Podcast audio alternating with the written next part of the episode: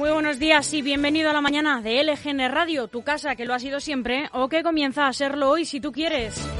Estamos a 23 de noviembre de 2021, es martes y te hablamos como siempre en directo, aunque hoy unos minutos un poco más tarde, desde el estudio de LGN Radio en el corazón de Leganés, sonando a través de nuestra web lgnradio.com y a través de nuestra aplicación, que ya sabes que es gratuita.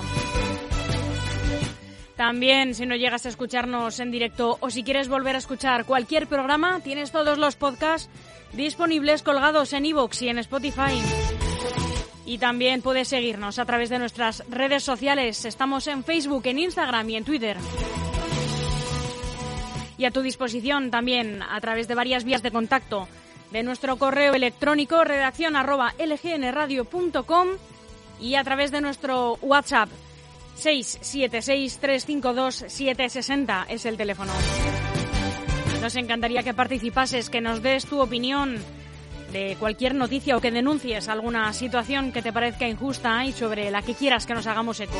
Ya sabes, redacción arroba lgnradio.com y nuestro WhatsApp 676 352 760. Yo soy Almudena Jiménez. Muy buenos días. Esta es la programación que tenemos para hoy. En unos minutos van a llegar Mario y Alex, televisados. Y a las 12, José Antonio Chico, La Piedra de Roseta. A las doce y media, hoy sí, tendrás aquí a Jorge Rivera con Ochoa con Salud. A la una nos visita el alcalde de Leganés, Santiago Llorente. Y a la una y media comentaremos toda la actualidad política con Francis Fernández. A las 4 comenzaremos, como siempre, la contraportada en el 99.3 junto a Globo FM. Ya sabes que arrancamos siempre con un boletín de noticias autonómicas y locales. Y a las cuatro y media, entrevista hoy con Noelia Núñez, portavoz del Partido Popular en el Ayuntamiento de Fuenlabrada. Ella también es diputada y portavoz adjunta en la Asamblea de la Comunidad de Madrid. Y a las 5 de la tarde, sesión continua con Sonia Villarroel y Miguel Ángel Acero.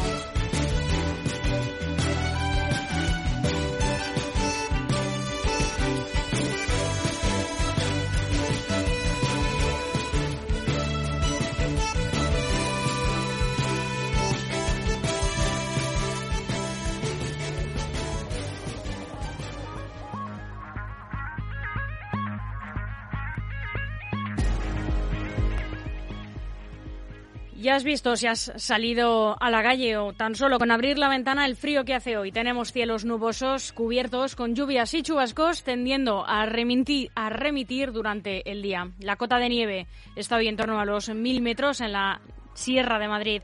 Ya ha nevado, está totalmente cubierta y puntualmente también esta cota de nieve bajará hasta los 800-700 metros. Temperaturas en descenso mínimas de 2 grados y máximas que no van a superar los 7.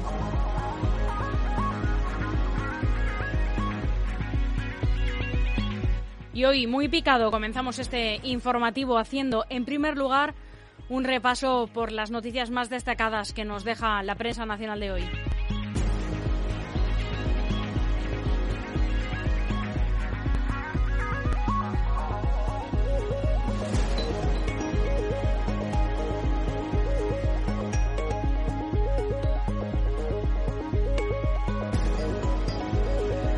Empezamos en el mundo. Pedro Sánchez paga 2.420 euros al Partido Popular tras ser condenado por vulnerar la ley electoral. Pedro Sánchez es el primer presidente del Gobierno sancionado por la Junta Electoral Central y el primero en recurrir ante el Tribunal Supremo, el primero también en ser condenado en costas y el primero en pagarle dinero al principal partido de la oposición por haber incumplido la ley electoral.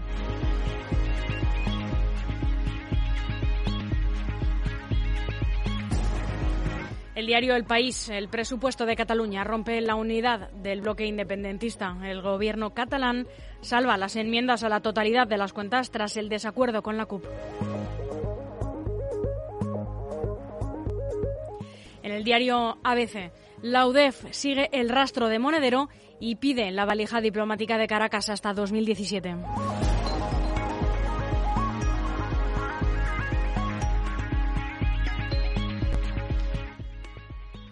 En la razón, la renovación del Consejo General del Poder Judicial está caliente. Hay acuerdo para que haya acuerdo. El último escollo se refiere a cómo plasmar el compromiso de cambiar el sistema de elección de los vocales, una proposición parlamentaria conjunta Partido Socialista, Partido Popular o una mesa de trabajo para valorar la reforma.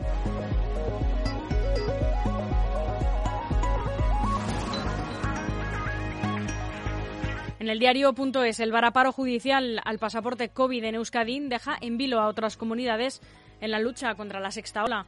El Tribunal Superior de Justicia ha rechazado que se pueda imponer la obligación de presentar la credencial de vacunación de forma indiscriminada en todo el País Vasco y reedita la negativa, por ejemplo, del Tribunal Superior a Andalucía este verano.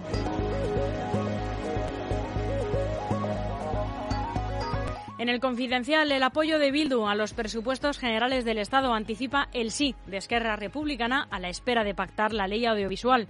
El Gobierno, con los votos favorables ya confirmados, suma en estos momentos 164 apoyos. El sí de Esquerra Republicana depende, depende de cómo se garantice el uso de las lenguas cooficiales.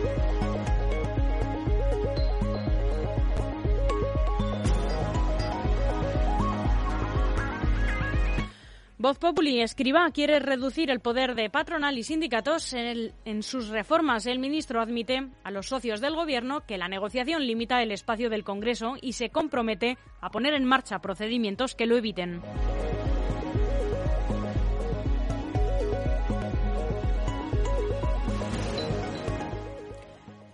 El Independiente, sectores del Partido Popular recelan de un pacto oculto con Juan Marín para integrarle en las listas de Moreno. El vicepresidente andaluz fue uno de los invitados de honor en el cónclave que el Partido Popular celebró en Granada y que sirvió para encumbrar a Juanma Moreno pese al malestar interno.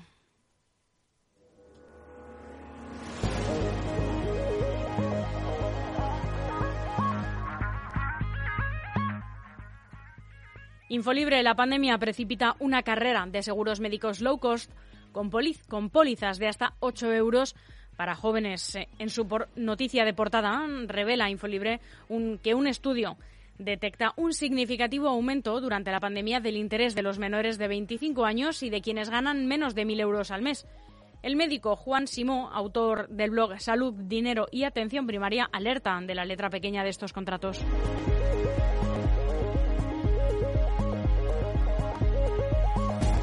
Y terminamos el repaso a la prensa nacional con el periódico de España atajo para una mayoría progresista en el Tribunal Constitucional. Un plan B por si el Consejo General del Poder Judicial no se renueva. Existe controversia sobre, si el Gobierno podría o no nombrar a los dos candidatos del Constitucional que le corresponde si el Consejo General del Poder Judicial no puede hacer lo mismo con los otros dos. Una reforma puntual de la ley orgánica del Poder Judicial que asegurara el movimiento del Gobierno despejaría las dudas jurídicas.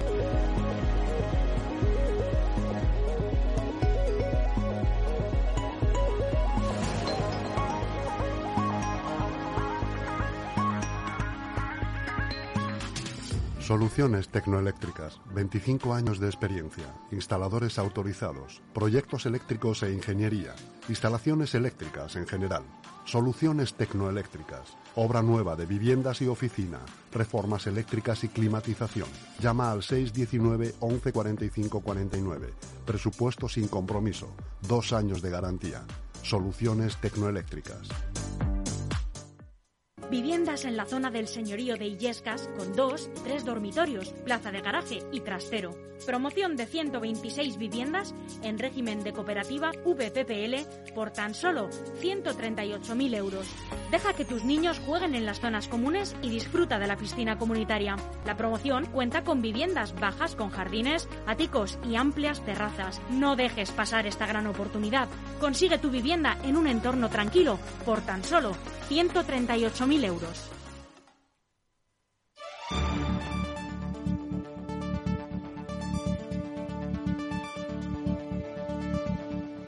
Repasamos ahora la actualidad autonómica y municipal. Estas son las noticias más relevantes con las que se ha despertado hoy la Comunidad de Madrid. El canon de las ventas no pasará de un millón de euros. Así es el nuevo pliego de explotación. La Comunidad de Madrid presenta este martes al Consejo de Asuntos Taurinos un pliego que evita la subasta y protege la autoromaquia, consciente de la situación que atraviesa. La segunda mitad del primer trimestre de 2022 es la fecha tope para el concurso. La reparación de tuberías sin abrir zanjas. El canal de Isabel II utiliza nuevas técnicas que ahorrarán tiempo y reducen las molestias. Y el consejero de Economía está pidiendo a las empresas que realicen test de antígenos a sus empleados antes de las comidas navideñas.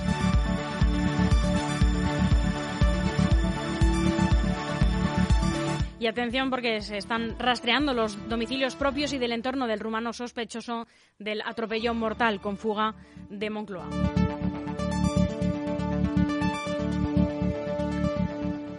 También se está pidiendo ayuda para localizar a tres niños a los que sacó su madre de un centro tutelado en Aranjuez. La Policía Nacional y la Guardia Civil piden ayuda para localizar a los tres menores desaparecidos en Aranjuez. La madre tiene 27 años y se habría fugado con, con, ellos por desesperación por no haber podido recuperar su custodia. En varios mensajes difundidos por redes sociales, la policía y la Guardia Civil piden ayuda para localizar a Adán de 5 años, a Ethan de 7 y a Jonathan de 9. La denuncia se puso ante la policía y la Guardia Civil, que los está buscando entre Madrid y Córdoba.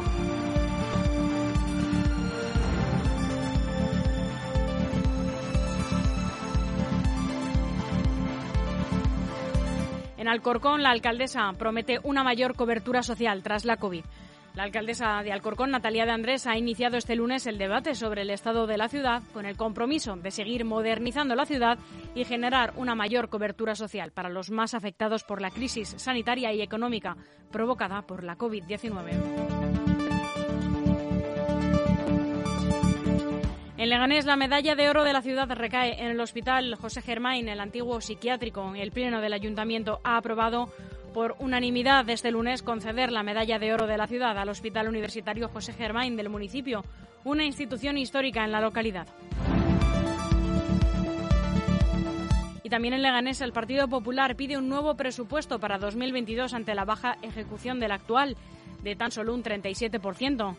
El portavoz del Partido Popular en el municipio, Miguel Ángel Recuenco, lo está pidiendo esta elaboración de unos presupuestos nuevos para 2022 debido al bajo porcentaje de ejecución del actual, que poco tiene que ver, dice, con este final de 2021.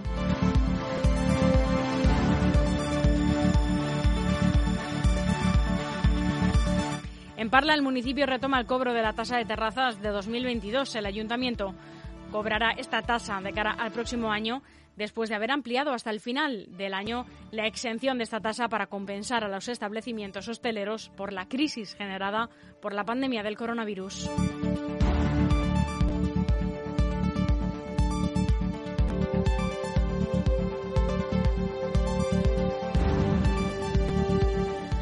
Hasta aquí este primer boletín, de noticias en nuestra emisión digital en lgnradio.com. En unos instantes comenzará Televisados.